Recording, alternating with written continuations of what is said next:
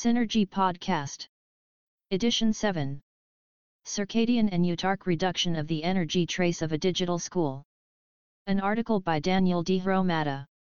In a situation where extensive body of accumulated knowledge shows that global consumption of goods and services are among the key drivers of greenhouse gas emissions, Alfredsson et al. 2018, there exists one fairly simple way how to reduce a CO2 trace of a person or an institution, reduce 1Fs overall energy consumption.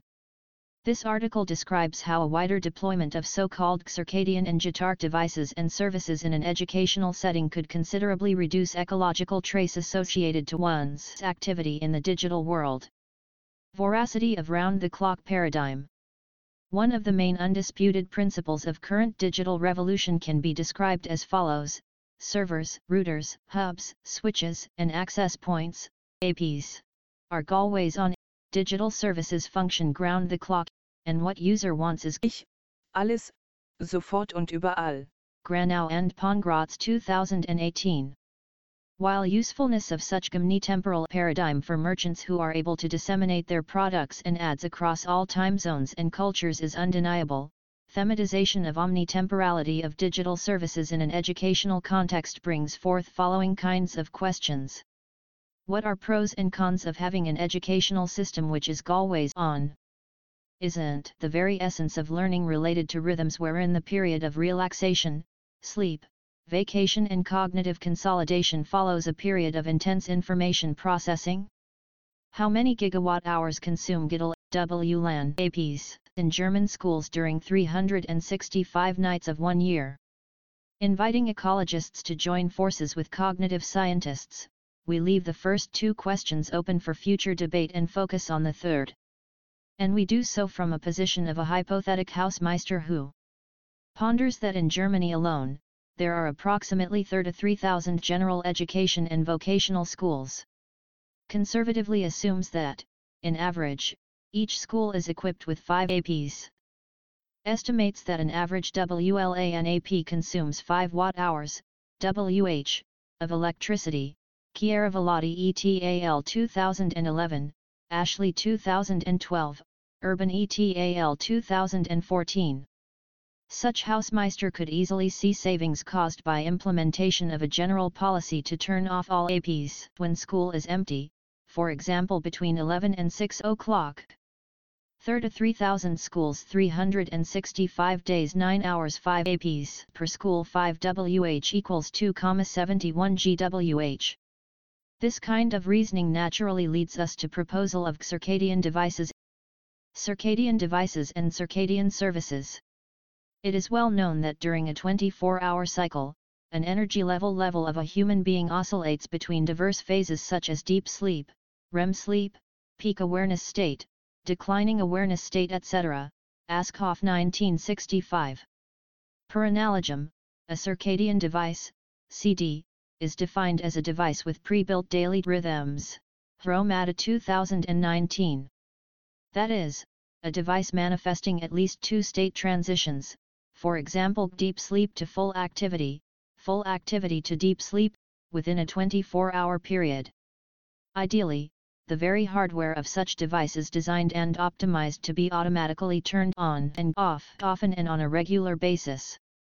In this sense, CDs are more radical than classical devices whose GITL, hibernation or suspend modes often just mislead the user into believing one is acting in a responsible way while, in fact, such devices often continue to operate in a sort of surveillance modus with a non-negligible echo trace. Contrary to these, a deep sleep of a certified CD is to be characterized by energy consumption limitly close to zero. This implies that with exception of few micro or nanoamperes keeping the reactivation clock battery alive in order to know when to trigger the relaunching spark is certified. CD will be simply and measurably, off. Eutark devices.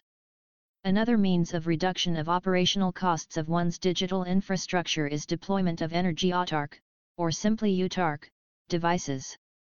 We define an Eutark device as a device able to produce energy necessary for its own operation.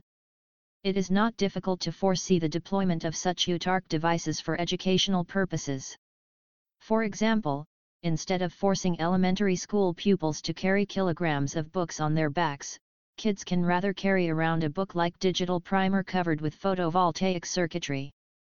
Combining a circadian strategy like boot at 3.30 o'clock, halt at 4.30 o'clock with a low power consumption system on a chip, such primers shall not only reduce the consumption of grid-provided electricity, but and this is even more important lead to enrichment of pupils' technological and environmental awareness. Raising awareness. A skeptic may smile, when reading the proposal to save few gigawatts a year by means of enforcing a general policy within a highly diversified German education context.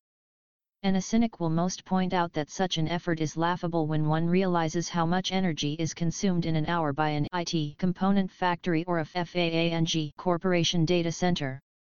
And both skeptic and cynic will be right. Or, rather, would have been right, if our proposal had not been positioned, from its very beginning, in the educational setting. That is, in a setting wherein knowledge and best practices are being transferred from the brain of one human agent the teacher into brain of one or multiple students. And students, they themselves, are also agents. Ils. Hence, it may be the case that the strongest echo value of circadian and eutark devices does not reside in energy savings but rather in habits these devices would help to reinforce and amplify. By charging one's tablet from the grid, one acquires one kind of habits, by putting the primer near the window to charge itself, one acquires the other kind. McLuhan's predicament medium is the message can have ecological implications, too. Thus, at the end of the day, it may be the case that the very design of the educational medium shall motivate a pupil to turn off the light when leaving the classroom and optimizing the thermostat settings when leaving the school. An autocatalytic spark of responsibility has been ignited and terawatts of energy can be, in the long run, saved. For more information on this post, please visit page 75.